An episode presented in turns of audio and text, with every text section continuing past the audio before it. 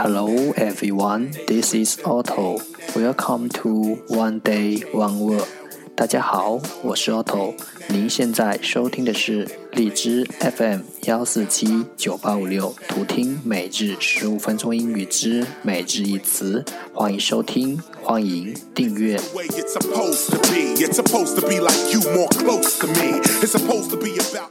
微信公众号 Auto Everyday O T T O E V E R Y D A Y，请添加，让学习英语融入生活，在途中遇见未知的自己。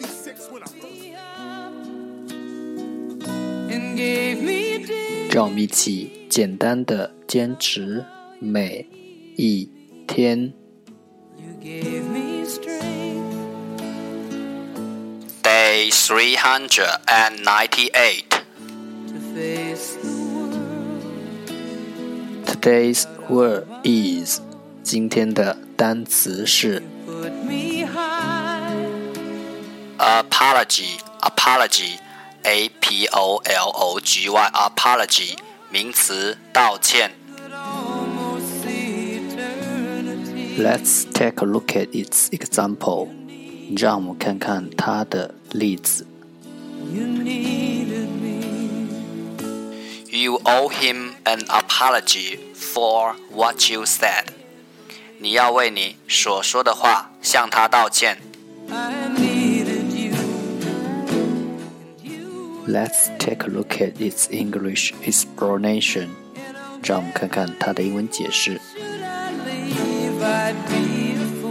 A word or statement saying sorry for something that has been done wrong or that causes a problem.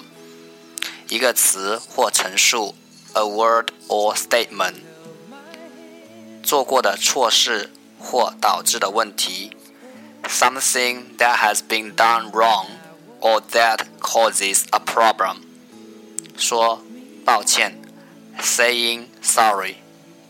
一个词或 陈述来为已经做过的错事或导致的问题说抱歉。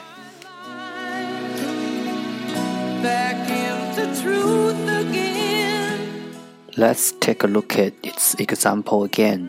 让我们再看看它的例子。 You owe him an apology for what you said。你要为你所说的话向他道歉。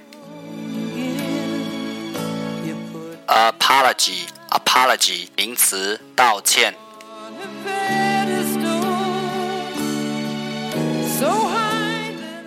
不惧出现问题，而是害怕出现问题后内心极度慌乱，那样根本解决不了问题。